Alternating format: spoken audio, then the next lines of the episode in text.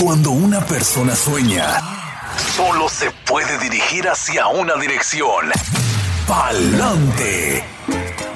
Hay miles de historias, algunas de sacrificio, otras de riesgo, pero también de superación, y una de ellas podría ser la tuya.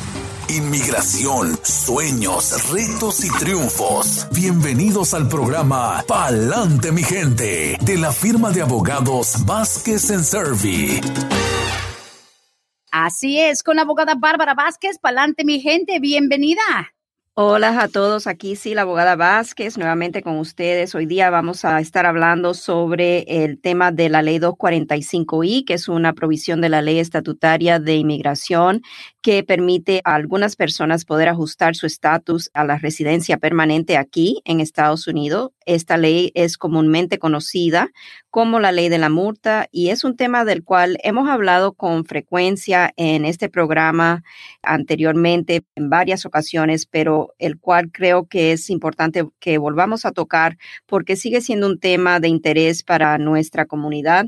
Como sabemos, la semana pasada creo que quedó pendiente una pregunta referente a ley 245i y como prometí que íbamos a hablar de esto hoy día, aquí les tengo este tema para la programación de Palante mi gente hoy. Como siempre queremos recordarle que la información que reciben por este medio es de carácter general y no sustituye una consulta formal con un abogado de inmigración. Bueno, el ajuste de estatus es algo que siempre las personas quieren saber si es posible conseguir la residencia sin la necesidad de salir del país. Y una de las maneras más comunes de poder recibir la residencia aquí es por medio de lo que es la ley 245i, pero eso tiene varios requisitos. Y esto básicamente es un método para recibir la residencia a través de lo que es una relación familiar con un residente o ciudadano estadounidense. Pero no toda relación familiar para propósito de inmigración va a poder calificar, aunque la persona tenga esa relación calificativa. No quiere decir que simplemente por tener esa relación calificativa con una persona residente o ciudadano, ya sea un cónyuge, mamá, papá o hijo, que la persona automáticamente va a quedar beneficiada para poder recibir la residencia aquí en Estados Unidos. Para ser elegible ajustar el estatus de residente permanente aquí en el país, por lo general la persona debe ser beneficiario bajo lo que es la ley 245i o debió de haber entrado de manera documentada a Estados Unidos y ser lo que la ley considera un familiar inmediato. Un familiar inmediato es un cónyuge de ciudadano estadounidense, padre o madre de un hijo ciudadano mayor de 21 años de edad o un hijo menor de 21 años de edad soltero de un padre estadounidense. Tienen definiciones muy específicas quién es considerado un familiar inmediato. Y es importante hacer notar que no todas las categorías de visa permiten lo que es el ajuste de estatus. Si una persona, por ejemplo, está casado con un ciudadano estadounidense, pero la persona entró a Estados Unidos con una visa de tripulante de barco, lo que se llama en inglés un crewman visa. Aunque se case con un ciudadano estadounidense, esta persona no es elegible para poder ajustar su estatus dentro de Estados Unidos, a no ser que sea beneficiario de la ley 245i. Tradicionalmente, una persona quien entró al país de manera indocumentada es inelegible para el ajuste de estatus recibir la residencia aquí en Estados Unidos. Esta limitación al ajuste de estatus cambió en 1994 cuando el Congreso implementó la ley 245i. Esa ley permite que el beneficiario, ya sea de una petición familiar o una petición laboral que fue archivada antes de la primera fecha de vencimiento de esa provisión de la ley, lo cual fue el 14 de enero del 98 o si hubo una petición, ya sea petición laboral o petición familiar hecha antes de la extensión que el gobierno dio, que fue hasta el 30 de abril del 2001.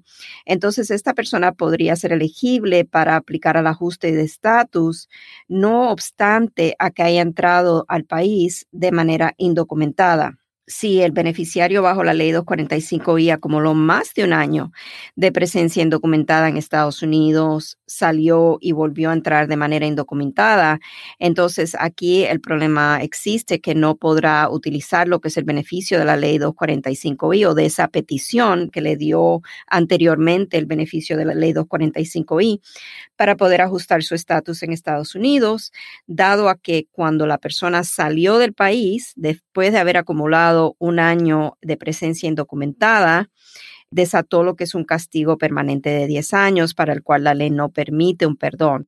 Hay que tener esto en cuenta, que no simplemente es el hecho de tener el beneficio de la ley 245I porque un familiar ha hecho una petición antes de que caducara esa ley. Es muy importante también que el abogado revise lo que es el historial migratorio de la persona, salidas y entradas al país, cuando ocurrieron, si ocurrieron después de que la ley cambió el primero de abril del 97 y la persona salió después de haber cumplido más de un año en presencia indocumentada, intentó volver a entrar de manera indocumentada o entró de manera indocumentada. Entonces, la ley 245 en esa situación no le va a permitir el ajuste de estatus porque ya existe lo que llamamos un castigo. En caso de ser elegible bajo la ley 245i para el ajuste de estatus aquí en Estados Unidos, si la petición fue archivada dentro del plazo del 14 de enero del 98 y antes del 30 de abril del 2001, cuando finalmente caducó la ley, entonces el beneficiario principal tiene todavía un requisito adicional que demostrar y en estos casos tiene que demostrar que estuvo físicamente presente en Estados Unidos para el 21 de diciembre del 2000 aparte de simplemente tener el beneficio de la ley 245 y la ley le va a exigir todavía aún más que demuestre la presencia aquí en Estados Unidos para esa fecha.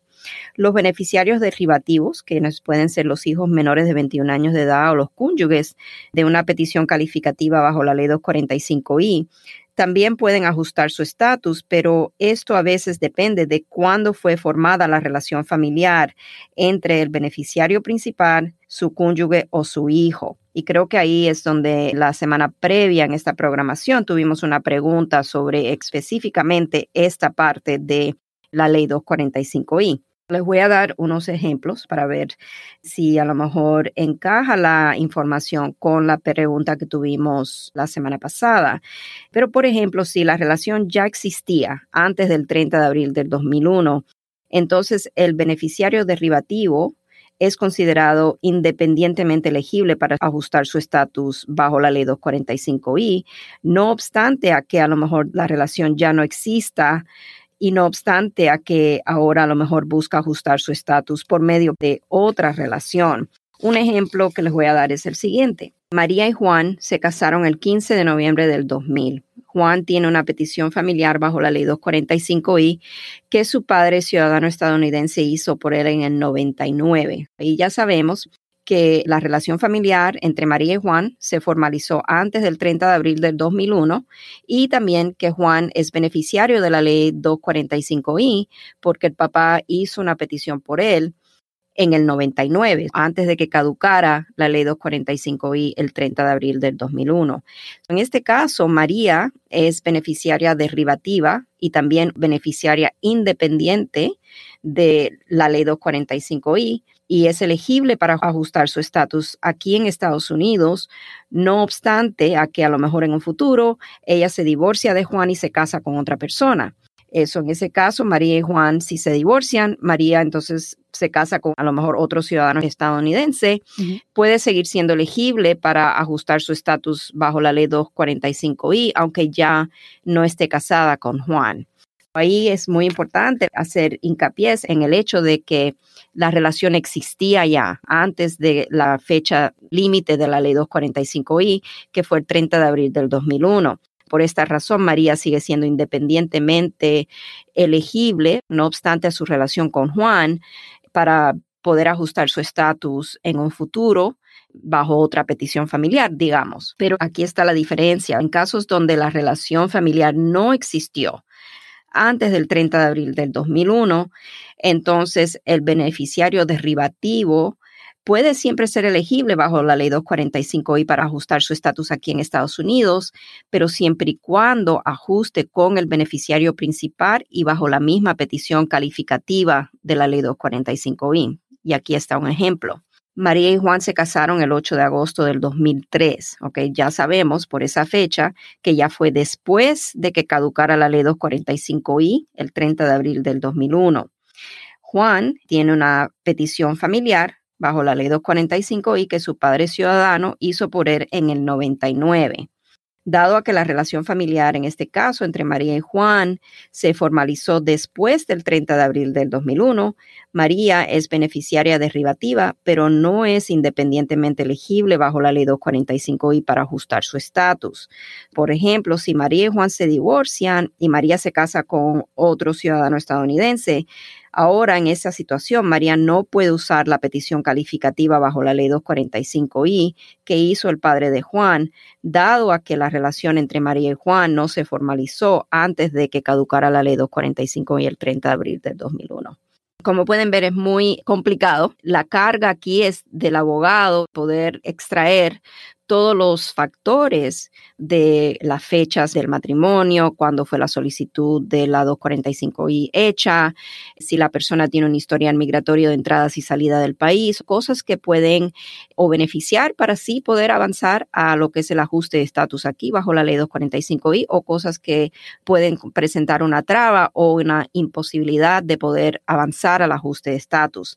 Ahora, todo beneficiario bajo la ley 245i debe pagar lo que es una multa por haber entrado a Estados Unidos de manera indocumentada. En el momento de aplicar para el ajuste de estatus bajo esta ley, la persona va a pagar una multa de mil dólares. Ahora, los mil dólares no aplican a personas menores de 17 años de edad.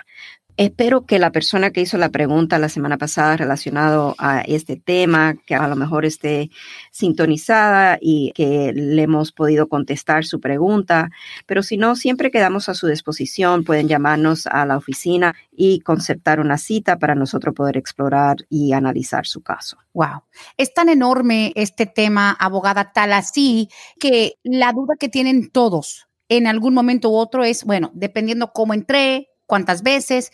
Yo no quiero salirme de los Estados Unidos. Al final, todo el que dice, ok, ya me casé con un ciudadano, ya tengo mi hijo de 21 años, ya tengo tal, tal, tal factor, y al final no hay mucha opción para evitar la salida de los Estados Unidos para poder hacer las cosas bien porque al arriesgar una salida abogada se desatan esos castigos de los que tanto tememos, también pues se pierden negocios, trabajo, la conexión de la familia al arriesgarse, pero no hay muchos caminos hacia el ajuste donde te puedas evitar precisamente regresar a tu país, ¿no? Eso depende muchísimo si la persona entró de manera indocumentada y no es beneficiario de la ley 245i, entonces sí tenemos de por medio el hecho de que la persona seguramente va a requerir de un perdón por la presencia indocumentada que ha acumulado aquí en Estados Unidos. Es importante enfatizar que no toda persona va a calificar para pedir ese perdón provisional, el cual se pide aquí dentro de Estados Unidos, que en realidad le da a la persona por lo menos una esperanza de que va a regresar rápidamente después de su entrevista en la embajada, porque el perdón ya sería aprobado antes de que la persona tenga que salir para esa entrevista. Esa es la mejor de las situaciones. Si la persona no aplica la ley 245i, no califica para poder ajustar aquí, entonces la mejor opción que podría tener una persona es ser elegible para un perdón provisional dentro de Estados Unidos. Hay personas que no van a calificar ese perdón provisional porque a lo mejor tienen varias bases de ser considerados inadmisible a Estados Unidos y por el cual van a requerir múltiples perdones, no solamente un perdón por presencia indocumentada. Y en esa situación, las personas tendrían que primero salir del país, ir a entrevista, le deniegan la visa y le dicen tienen que aplicar un perdón y entonces con esa carta que le entrega, lo cual nosotros comúnmente la conocemos como la hoja azul o la carta azul, que es como una carta de invitación invitando a la persona a entregar ese perdón, entonces es cuando podemos someter el perdón pidiendo que se perdonen múltiples bases de inadmisibilidad y la persona en esa situación tiene que esperar fuera de Estados Unidos el tiempo que el gobierno se demore en adjudicar ese perdón. Oh, wow. esa es a lo mejor una de las posiciones no más favorables que la persona puede tener. Pero de todas maneras, la ley de inmigración es tan compleja que siempre se requiere evaluar todas las opciones que pueden existir en el caso y eso va a depender mucho de los factores de un caso en particular. Y por eso siempre le decimos a las personas que no se dejen llevar, que porque el amigo pudo ajustar aquí Estados Unidos, su caso a lo mejor es diferente. A lo mejor hay un factor en su caso que evita que usted sea elegible a ese ajuste de estatus o que evite que usted sea elegible para el perdón provisional y tenga que hacerlo de otra manera. Por eso es muy importante esa consulta. Claro, ni compararse con otro caso similar, un familiar, un vecino, hasta tu propio hermano puede tener un caso totalmente diferente. Ahora, y tenemos preguntas, algunas que quedaron de la semana pasada, pero importantísimo entender que no hay, abogada Bárbara, una magia, ni tampoco hay algo como misterioso, que no, porque aquel abogado sí puede, estos no quieren, estos no pueden. Hay que apegarse a lo que la ley establece, lo que la ley permite, porque hay mucha gente buscando abogados que te llenen de ilusión y digan, yo puedo brincar por ese loophole, yo encontré un hoyito en la ley que te permite hacer mágicamente tu ajuste aquí, no te vas a tener que salir y de repente cuando llega la realidad, la desilusión es grande y más cuando se han invertido miles de dólares, pero no hay magia, abogada. No, Brenda, y eso es un punto muy bueno que acabas de tocar porque hay personas desafortunadamente que sí caen en los engaños y es muy importante si van a pedir una opinión que por lo menos revisen a ver la reputación de la firma de abogados a donde van a ir, el abogado con quien van a consultar. Para mí me da mucha pena con esta persona. Recién tuve una clienta prospectiva que consultó conmigo y ella fue pedida por la mamá, pero la solicitud no tiene absolutamente nada que ver, esa petición familiar, con la ley 245I, porque no entró a tiempo. Desafortunadamente fue con una abogada que por sí trabajaba con nuestro buffet, muy buena abogada, le estaba llevando el caso al pie de la letra y todo iba perfectamente bien cuando ella consultó con otro abogado. Le dijo, no, esa abogada está haciendo todo su caso de manera incorrecta, usted no tiene que salir del país, usted puede hacer su ajuste de estatus. La señora gastó miles de dólares con ese segundo abogado después de despedir a la abogada que trabajaba anteriormente con nosotros y resulta que le denegaron el caso y no solamente le denegaron el ajuste de estatus, pero también la petición familiar que había sido enviada al Centro Nacional de Visa, la cual caduca en cierto tiempo si la persona no sigue en contacto con el Centro Nacional de Visa después de un año, ellos pueden tirar a la basura, ya, terminate por completo la solicitud. Eso fue lo que sucedió cuando la señora perdió el contacto con el Centro Nacional de Visa porque pasaron tres años y ella estaba pensando que podía ajustar su estatus aquí en Estados Unidos. El Centro Nacional de Visa cerró y tiró a la basura esa petición familiar que ella llevaba años esperando que hubiera una visa de inmigrante disponible porque es una hija adulta de un padre ciudadano. Hmm. Ahora hay que empezar de cero hay que empezar con la petición familiar. Quiere decir que esta persona ahora, desafortunadamente, va a estar esperando años nuevamente porque es una hija adulta de un padre ciudadano para que haya una visa disponible, lo cual ya estaba disponible, pero entonces cuando cambió su trámite al ajuste, ahí perdió todo. Ay, ay, ay.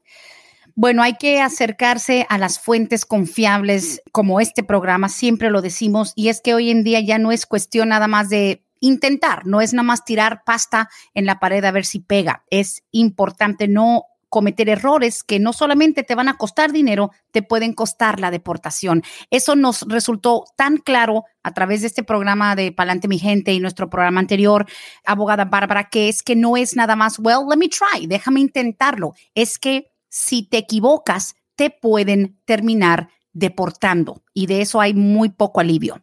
Exacto, y entonces ya se complica más la situación para propósito de poder inmigrar a Estados Unidos. A lo mejor si la persona no cumple, a lo mejor le dan salida voluntaria, no cumple con la salida voluntaria o no se presenta a corte, tantas complicaciones que puede causar. Así es, definitivamente. Y bueno, vamos a empezar y obviamente le damos prioridad a quienes llaman, toman su tiempo. Abogada, tenemos unas tres exactamente que quedaron de la semana pasada, de las cuales una dice, yo entré a los Estados Unidos desde México ilegal en el año 1989 En el 98 fui deportado y yo regresé dos años después. Tengo una hija que hoy tiene 19 años, está en el National Guard. Quisiera saber si el programa de protección Parole in Place me puede amparar o me afecta la deportación del 98. Gracias. Aquí básicamente él dice que él salió deportado en el 98 y regresó nuevamente dos años después. Me imagino que el regreso dos años después fue un regreso indocumentado. En este caso, la situación es la siguiente. Él se pone a riesgo. El riesgo en este caso es el hecho de que al regresar de manera indocumentada hay algo que se llama la reinstatement of removal, que es la reimplementación o restauración de la orden de deportación previa, que puede llegar a suceder. Si llega a suceder que el gobierno le vuelve a restaurar la orden de deportación, ahí no tiene absolutamente ningún beneficio que pueda pedir. El gobierno simplemente lo puede deportar sin audiencia. En esos casos hay que tener mucha cautela y yo le diría a este señor que a lo mejor lo mejor que podamos hacer por él es decirle, honestamente esperar a ver qué cambios, si es que en este aspecto hay cambios cuando entre la nueva administración, entonces volveríamos a explorar esta opción. Ay, ay, ay. Pues sí, es que es lamentable, pero a lo mejor a veces el ser humano, por ser un poquito optimista o por querer ver las cosas un poco más favorables, dicen, oye, pero es que esto ya fue hace 20 años, eso ya fue hace X años. Hay cosas que simplemente no se pueden borrar. Cuando leí la pregunta, automáticamente mi instinto de lo que he aprendido, dije, wow, no habíamos, yo creo que recibido una pregunta con esas características en particular que tienen que ver con los hijos en el ejército. De repente, el ser humano, abogada Bárbara, un padre dice, bueno, yo hice tal y tal cosa, pero se le da una prioridad a los hijos de los que entran a la militar, cuando tu hijo entra al Army, Navy, etcétera. Pensamos que a lo mejor como es tan respetado lo que es las Fuerzas Armadas en Estados Unidos, que nos van a perdonar un montón de cosas y no es así, lamentablemente. No, no es así. Y yo creo que bajo esta situación que estamos viviendo, bajo esta administración, yo creo que es demasiado riesgo a tomar el paso de pedir lo que es el parole in place, teniendo una orden de deportación previa y también después de haber entrado nuevamente indocumentado. A lo mejor esta persona cumplió el año, no sabemos cuándo, en el 98 fue deportado, si cumplió el año de presencia indocumentada desde el primero de abril del 97 Oh, al 98. Entonces, al regresar a Estados Unidos, desató lo que es el castigo permanente de 10 años lo cual en este caso aplicaría para evitar que él pueda proceder, aunque le otorguen el parole in place, a lo que es un ajuste de estatus, porque siempre está de por medio lo que es el castigo permanente por los factores que existen en particular en este caso. Mm. La mejor recomendación que le podría dar es esperar a la nueva administración, ver qué cambios a lo mejor puede haber en este tema y volver a explorar las opciones. Ay, sí, por favor. Y no hay que asumir que porque tus hijos se van al ejército ya te abre un camino sin ningún tipo de obstáculo. Ese es otro animal completamente, digamos, autónomo, distinto, único, que también requiere de cierto cumplimiento. Eso de parole in place para muchos es, well, you know, mi hijo se fue al army, ya con eso me perdonan todo. No es así. No es así. Y también otra de las cosas que tenemos en estos casos es que si la persona, por ejemplo, tiene una orden de deportación que no ha sido ejecutada, hay que pedir el parole in place a la agencia de ICE. Y la agencia de ICE ha estado diciendo por mucho tiempo que ellos no tienen jurisdicción para adjudicar lo que es un pedido de parole in place y simplemente es inútil someterlo sabiendo ya que lo van a denegar o que no lo van a considerar. Listo. Pues abogada, vamos a continuar, eso nos queda bastante claro. Siguiente pregunta, muy sencilla, ya llegó minutos después del final del programa de la semana pasada.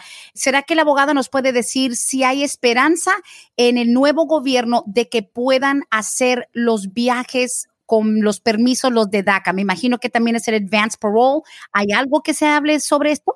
Sí, definitivamente yo creo que hay esperanza. Sabemos que cuando el presidente electo Joe Biden ya sea formalmente presidente de Estados Unidos, él ha dicho que va a volver a reemplazar lo que es el programa de acción deferida, el DACA, en su totalidad. Y si llegase a suceder que es así, que él cumple con esa promesa, entonces deben de regresar las posibilidades de pedir lo que es un advance parole para que la persona entonces pueda viajar y regresar a Estados Unidos con ese permiso. Muy bien, pues excelente. Seguimos con las preguntas a la línea de texto. También esta la última que quedó de la semana pasada. Dice, abogada, yo entré con visa de turista en el 2002. Soy de México y me quedé aquí. Ya tengo dos hijos ciudadanos y yo vivo con su papá de ellos, pero él es residente. Yo no estoy casada con él. Puedo arreglar por medio de mis hijos o puedo arreglar por medio de su papá casándome con él. Ok. Los hijos tienen que tener 21 años de edad para que ellos puedan pedir a la mamá. Y en esta situación, si es así, entonces dado que ella entró de manera documentada, ella sería considerada un familiar inmediato, porque es mamá de un hijo ciudadano quien es mayor de 21 años de edad. Ella entró legalmente a Estados Unidos con una visa de turista y simplemente se quedó y hay una excepción bajo la ley. Ese sería lo más favorable, el trámite más favorable para ella, el poder ajustar el estatus por medio de uno de sus hijos. Ahora, si va a ajustar el estatus por medio de su pareja, tienen que casarse, lo primero, porque tiene que existir una relación formal y en esa situación ella no es considerada un familiar inmediato porque el esposo no es ciudadano estadounidense. Ahora ahí si vamos a hacer el trámite por medio del esposo, exploraríamos la posibilidad de que él a lo mejor pueda hacer su trámite para la ciudadanía estadounidense, esperaríamos que él se haga ciudadano y entonces haríamos el trámite de ajuste de estatus porque ya entonces sí ella sería elegible para el ajuste seguir siendo el residente, entonces tendríamos que hacerlo en dos partes cuál sería la petición familiar y después un perdón provisional por la presencia indocumentada que haya acumulado. Y por esto le digo, lo más favorable sería a través de un hijo ciudadano quien sea ya de 21 años de edad o más. Porque asumiendo que entró en el 2002 y tuvo un hijo ese mismo año o tal vez el año siguiente, pues todavía le falta un par de años para que el mayor o la mayor cumpla los 21. Bien, bien, bien. Gracias. Vamos a la línea telefónica en este momento dándole prioridad a nuestras llamadas en vivo. Buenos días, estás al aire con la abogada Bárbara Vázquez. Sí, muy buenos días. Buenos días. Cuando mi padrastro y mi mamá se casaron, del matrimonio de mi mamá tendríamos alrededor de, yo era el mayor, tenía alrededor de 14 años de edad. Entonces mi, padrastro era residente. Él pide a ella, pero a nosotros no nos incluyeron en el paquete. Entonces, cuando se vino la 285i, entonces mi padrastro nos pidió y nos aprobaron esa ley. Mi pregunta es, ¿no podían ellos habernos pedido antes de nosotros ser mayor de edad o cuando se casó con mi mamá? ¿Me explico? Sí, le entiendo completamente. Cuando su padrastro se casó con su mamá, él hizo una petición familiar por su mamá y en ese tiempo usted tenía 14 años de edad.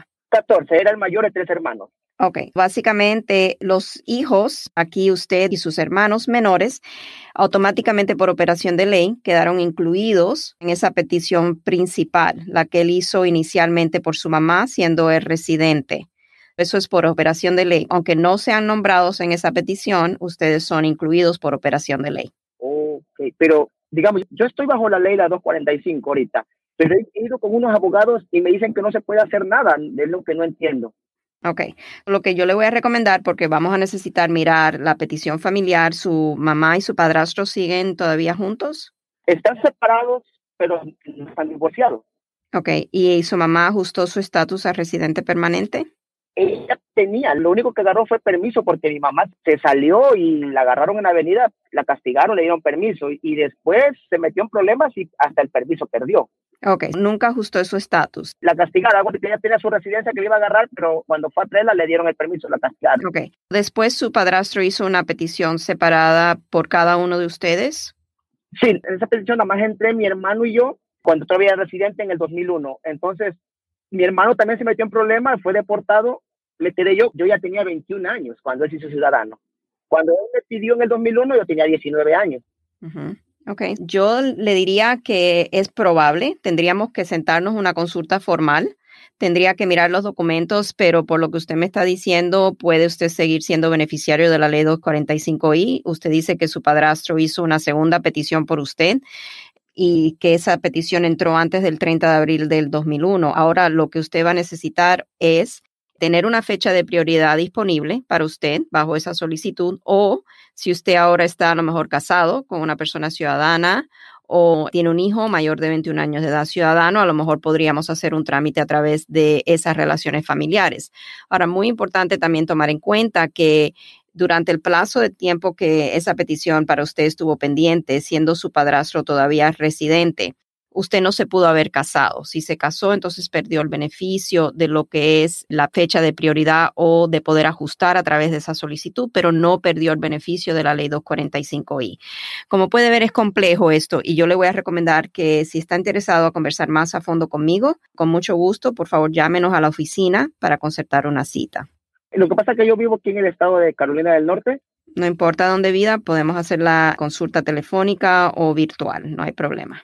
Ok, sí, estaría bien entonces. Sí, de hecho, tengo pareja y tengo hijos. Mi hija mayor tiene 14 hace 15 años, pero no estoy casado. Ok. ¿Y su pareja es residente o ciudadana? No, no, no, es, es ilegal igual que yo. Ok. Sí, llámenos, por favor. Así es. Muchas gracias, amigo. Gracias, gracias, Brenda, gracias. A la orden, gracias. Resulta súper interesante el concepto que nos comparte este caballero abogada por el hecho de que, ok, mi padrastro hizo solicitud por mi mamá, por mis hermanos y por todo el mundo. Mi mamá por X o Y no pudo seguir o mi mamá se metió en problemas o es más, suponiendo que hubo tal vez una separación, ¿hay esperanza? That's something no habíamos pensado. ¿Hay esperanza para unos hijastros cuando tal vez la relación matrimonial no continúa?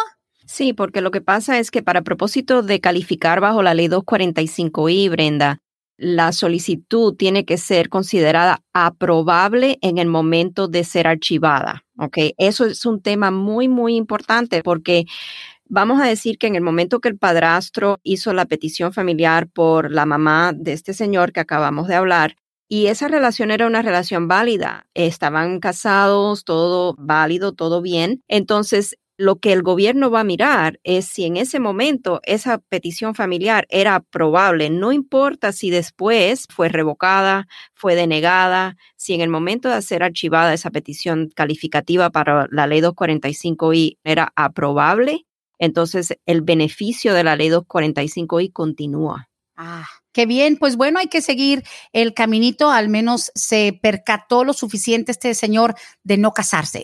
Al no casarse se evita el bloqueo porque está pedido por un residente, ¿no? Right, pero él también dijo que el padrastro se hizo ciudadano.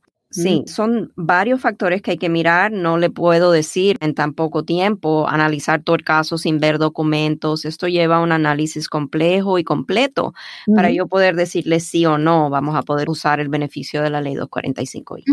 Siguiente pregunta viene a través de la línea de textos. Es un poquito larga. Dice, mi esposo está peleando una deportación.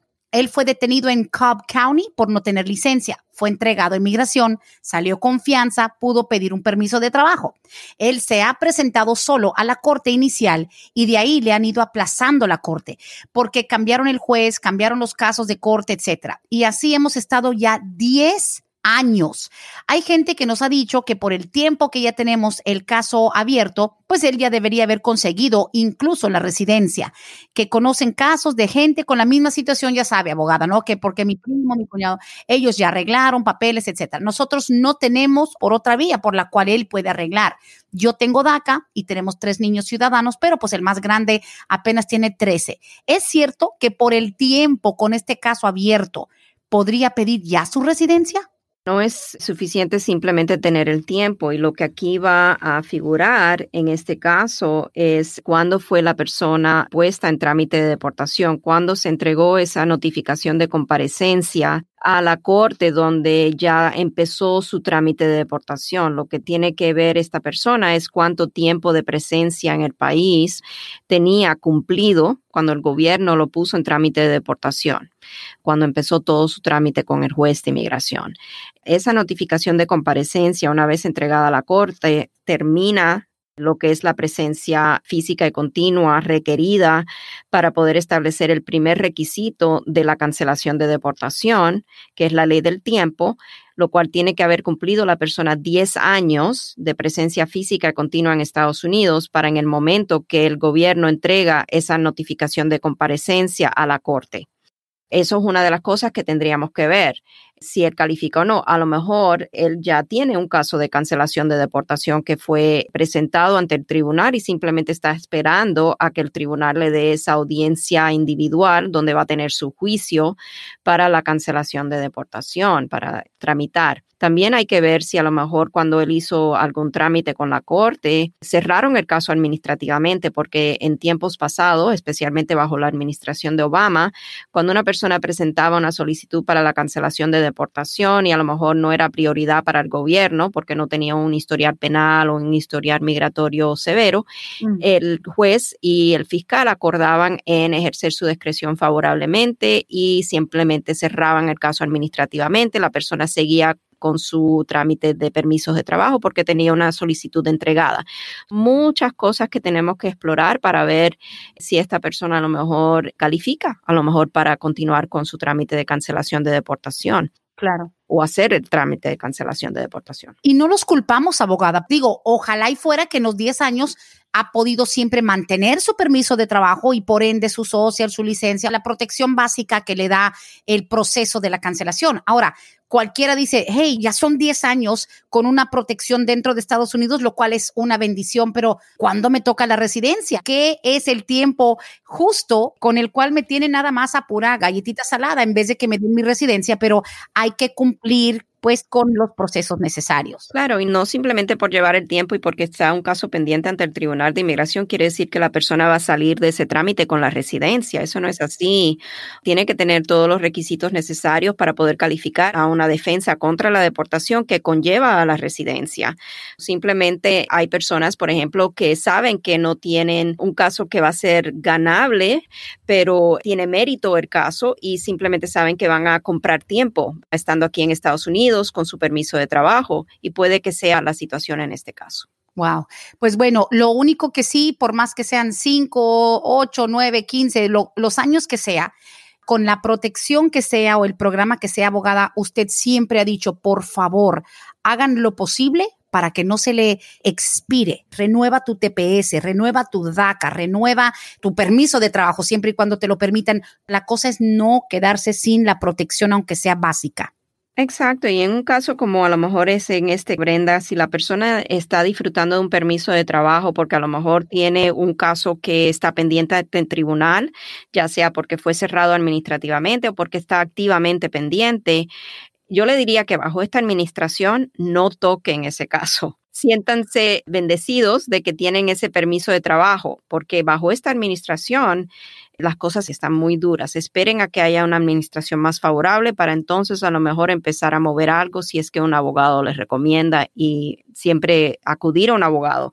Aquí lo que me preocupa es que él ha seguido su caso pro se, quiere decir que se está representando él solo en el caso y no es aconsejable. La ley de inmigración y la ley de impuestos son las dos leyes más complejas que existen. No es recomendable que una persona se represente solo sin un abogado. Así es, correctamente. Continuamos con las preguntas. Gracias. La participación hoy ha sido bastante intensa. Mi padre tiene una petición de 245 y por parte de su hermano ciudadano. En enero del 2001 yo tenía 16 años, en aquel momento, ahora tengo 39. Estoy protegida por la petición que tiene mi papá porque aún no le llega ninguna cita a él.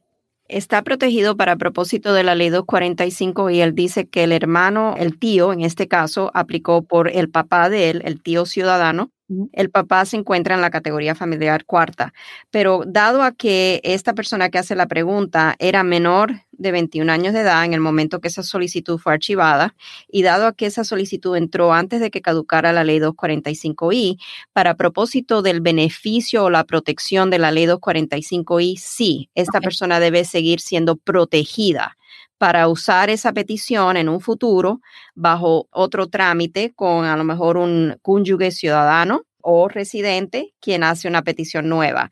No va a poder calificar para el beneficio bajo la misma petición que hizo el tío para poder ajustar su estatus una vez que el papá ajuste. ¿Por qué? Porque para propósito de derribar el beneficio y poder hacer su trámite de ajuste de estatus, él tiene que tener menos de 21 años de edad. Al cumplir los 21... Perdona, no es uno de los casos donde se congeló la edad. No, eso solamente ocurre en casos donde el padre se convierte en ciudadano estadounidense antes de que el hijo cumpla los 21 años de edad, entonces ahí sí se congela la edad. O el padre es ciudadano y hace la petición familiar por el hijo, en ese momento se congela la edad. En este caso no, porque estamos hablando de una categoría preferencial que es una categoría de larga espera. Él ya es mayor de edad. Sigue con él la protección de la ley 245i. Obviamente tenemos que explorar el historial migratorio para asesorarnos de que no haya ninguna traba con presencia indocumentada, salidas, entradas, etcétera, pero debe de continuar siendo protegido. Oh, wow. Le chispeó la protección, pero ese no va a ser el camino que lo lleve hasta el final deseado. No, pero si él, por ejemplo, se casa o está casado con una persona que tiene papeles, residente o ciudadano, él puede usar la protección de la ley 245i para ajustar su estatus en Estados Unidos. Ahora, también tomando en cuenta que si la petición del tío, él dice que la hizo en el 2001, ¿verdad? Enero del 2001. Correcto. Ok, como esa petición entró ya después de la primera fecha que caducó la ley 245i, que fue el 14 de febrero de 98, entonces él también va a tener que demostrar que tuvo presencia física aquí en Estados Unidos para el 21 de diciembre del año 2000. Esa es otra cosa que tenemos que siempre explicarle a los clientes en esta situación. Claro, pues hay un camino definido, solo hay que saber cuál va a ser. Esta nos llega a través de correo electrónico en nuestro app de Oxígeno Radio. Buenos días. Yo entré en el 84, indocumentada, y tengo tres hijos nacidos aquí. Uno de ellos hace tres años me pidió y a mi esposo pues está aguantando con la 245i, pero yo apenas hace tres años que me casé, pero él ya está en la prioridad. Espero que me entienda. No le entiendo, porque dice que se casó hace tres años, pero habla del esposo. El hijo ciudadano, que me imagino ya mayor de 21 años de edad, hizo una petición familiar por ella. Lo que no me queda claro es si esto es relacionado a una petición previa de la ley 245i, si estamos hablando de ese tema. Necesito que me clarifique más, por favor por favor, y si puede llamar un poco de claridad en esta pregunta, hace falta. Y obviamente nos quedan como ocho minutos de programa, podría alcanzar todavía. Tengo otras preguntas y dice aquí, mi suegro y mi esposo fueron pedidos por el abuelo del esposo en el año 96, pero el señor después murió. Tienen todas las cartas de que fueron aprobados. ¿Podrían todavía a estas alturas arreglar mi suegro y mi esposo? Ok, el papá del suegro, ok. Sí. Aplicó por el suegro y ahí fue incluido el hijo, que es el esposo de esta persona. Correcto. Ok.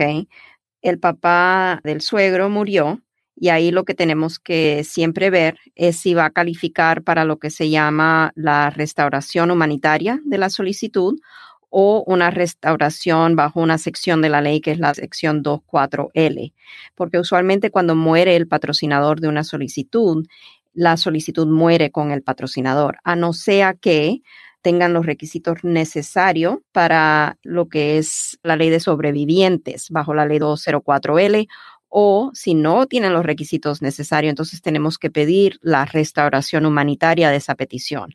No le puedo decir sí o no. Hay muchas cosas que explorar. Como le estoy explicando, es una ley estatutaria que si califican, sí, podemos continuar, pero si no califican, entonces sería totalmente a la discreción del gobierno cuando se pide la restauración humanitaria de esa solicitud. Correcto. Y después de complicando más el asunto está de que hubo un derivativo de esa solicitud.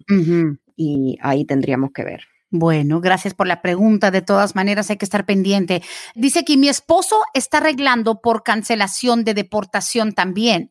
¿Hay alguna posibilidad que yo pueda arreglar? Estamos casados y tenemos dos niños nacidos aquí de 5 y 8 años de edad. Gracias. Para arreglar bajo la ley de cancelación de deportación, la persona tiene que encontrarse en trámite de deportación. Es una defensa contra la deportación que solamente se puede pedir estando ya su caso presentado ante el Tribunal de Inmigración. Si el esposo está peleando su caso contra la deportación, es por esto que él puede aplicar a lo que es la cancelación de deportación, pero no queda incluida automáticamente la esposa. Ella también tendría que estar ante el Tribunal de Inmigración defendiéndose y haciendo su propia solicitud para la cancelación de deportación. Es un beneficio individual, personalizado, no es un paquete familiar. Exacto. Hay una excepción a esto que acabo de hablar y eso es bajo la ley NACARA, que es muy específico, tiene requisitos para personas que, por ejemplo, vinieron del Salvador durante la era de la guerra civil en ese país. Estamos hablando de los años 88, 89, 90 y hay que tener varios requisitos para poder calificar definitivamente. Y como yo cuando la gente hace la referencia de la ley de la cancelación de deportación, al menos cuando me toca hablar con gente, les digo, eh, yo no soy nadie que te pueda dar un consejo legal, pero les comparo eso como con la sala de emergencia. La sala de emergencia es para quien está lastimado en ese momento, una puñalada, un balazo o un infarto. No puede ir un señor diciendo, ay, me duele el pecho, estoy sintiendo un infarto y que la esposa diga, a mí también me pueden curar. O sea, si no te está dando el infarto a ti, no te podemos ayudar. Es muy individualizado lo de la cancelación de la deportación. Exacto, sí. Listo. Siguiente pregunta dice, buenos días, abogada, excelente programa. Mi esposo es residente legal. Yo tengo una hija ciudadana que tiene ya 21 años, pero yo entré con visa y salí. Y cuando volví a entrar, entré indocumentada ya tenemos una aplicación metida con mi hija, pero me dicen que no se puede hacer nada porque ya tengo un castigo o dos, algo por el estilo. ¿Me puede explicar? Gracias.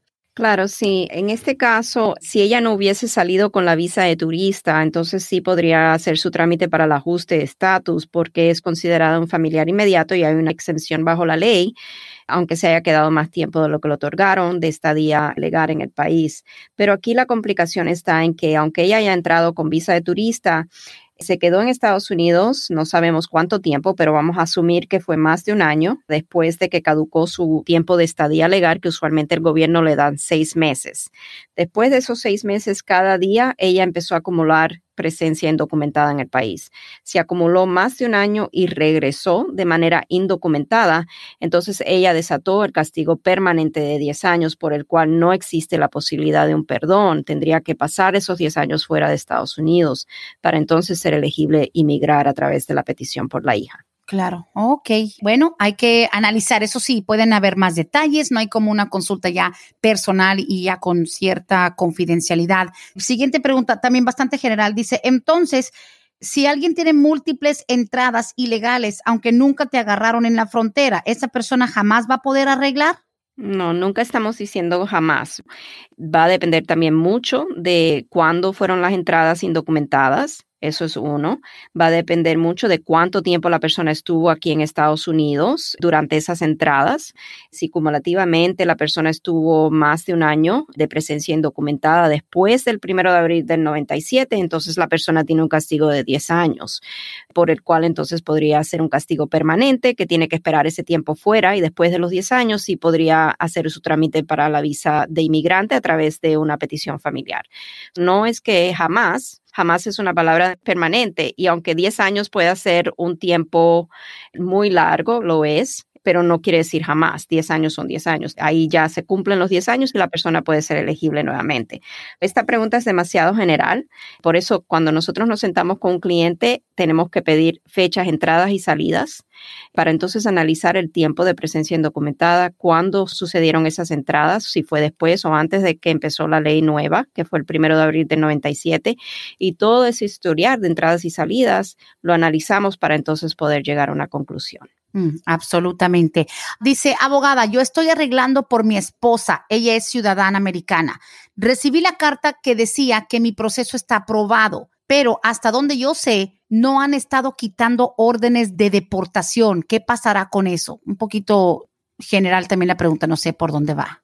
Right, porque hayan aprobado una petición familiar por medio de la esposa ciudadana estadounidense, si la persona tiene una orden de deportación previa, hay que lidiar con eso para ver si podemos a lo mejor hacer una moción para la reapertura del caso, dependiendo nuevamente de los factores que existan en el caso. No es simplemente posible pedir la reapertura de todos los casos que tienen orden de deportación. Hay ciertos requisitos muy específicos que hay que demostrar y hay que cumplir para que el juez considere la reapertura del caso. Es muy importante no simplemente porque esté aprobada la petición pensar que ya todo va en marcha. Eso es una parte del caso. Pero si, por ejemplo, la persona se confía, sale a lo mejor a una entrevista que a lo mejor le programa la embajada y la persona tiene una orden de deportación, vamos a decir, en ausencia porque no compareció a la audiencia, esa persona tiene un castigo permanente de cinco años. Y cuando hablamos de permanente, lo que significa esa palabra es que no podemos pedir un perdón.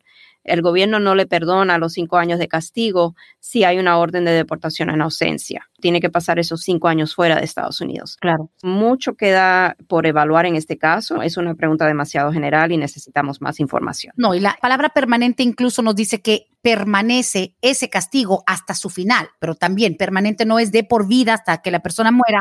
Permanent significa se tiene que cumplir el plazo que se está estableciendo. Abogada, como siempre, nos quedan algunas cosas pendientes, pero pues eso sí va a tener que esperar un poquito de tiempo si quiere agregar algún mensajito para nuestro público antes de despedirnos hoy.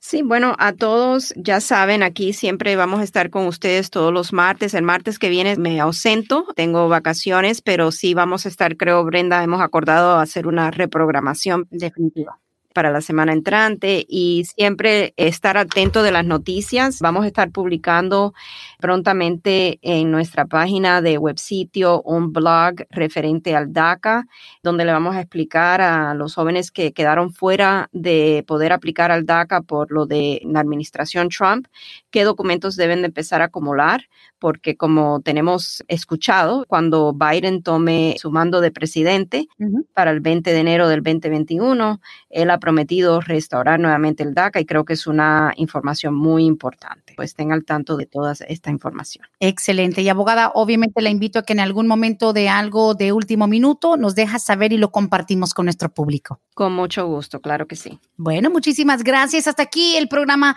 de Palante Mi Gente Podcast. Abogada Bárbara, como siempre, excelente programa. Gracias. Muchísimas gracias, Brenda. Hasta aquí hemos llegado hoy, pero siempre vamos pa'lante mi gente con Vázquez en Servi. Hasta la próxima.